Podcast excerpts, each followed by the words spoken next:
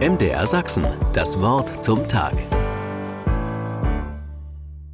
Am 30. Januar 1933, heute vor 90 Jahren, ernannte Reichspräsident Paul von Hindenburg Adolf Hitler zum Reichskanzler. Konservative Politiker meinten dann noch, sie könnten ihn zähmen.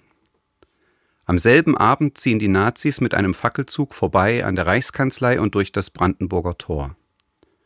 Wenige Tage später, am 10. Februar 1933, beendete Hitler im Berliner Sportpalast seine erste Rede als Reichskanzler mit den Worten Dass eben doch dann einmal die Stunde kommt, in der die Millionen, die uns heute verfluchen, hinter uns stehen und mit uns begrüßen werden das neue deutsche Reich, der Größe und der Ehre und der Kraft und der Herrlichkeit und der Gerechtigkeit. Amen. Wie aus einer Kehle brüllten Tausende Heil. Fast so wie Jesus das Vaterunser schließt der kommende Diktator seine Rede. Aber er hat Gott ersetzt durch Volk und Boden und natürlich sich selbst. Mit den Worten, die in Jesu Gebet Nachdenklichkeit und Selbstbesinnung anstoßen, predigte Hitler Ausgrenzung und Gewalt.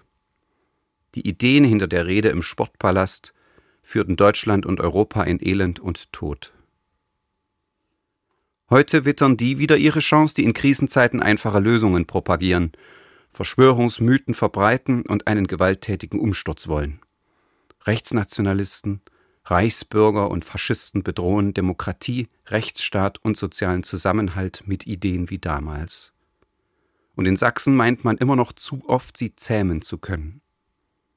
Am heutigen 30. Januar, 90 Jahre danach, rufen deshalb in Leipzig unter anderem die Kirchen, um 17 Uhr zum Friedensgebet in die Nikolaikirche und um 18 Uhr auf den Marktplatz der Stadt. Ab 19 Uhr wird der Leipziger Ring leuchten für Demokratie und Menschenrechte, als stilles Zeichen gegen das Gebrüll. In Besinnung auf die eigene Verantwortung für unser Miteinander und verbunden mit der Bitte, dass Gott dabei helfen möge, diesen Ansprüchen immer wieder näher zu kommen. MDR Sachsen, das Wort zum Tag.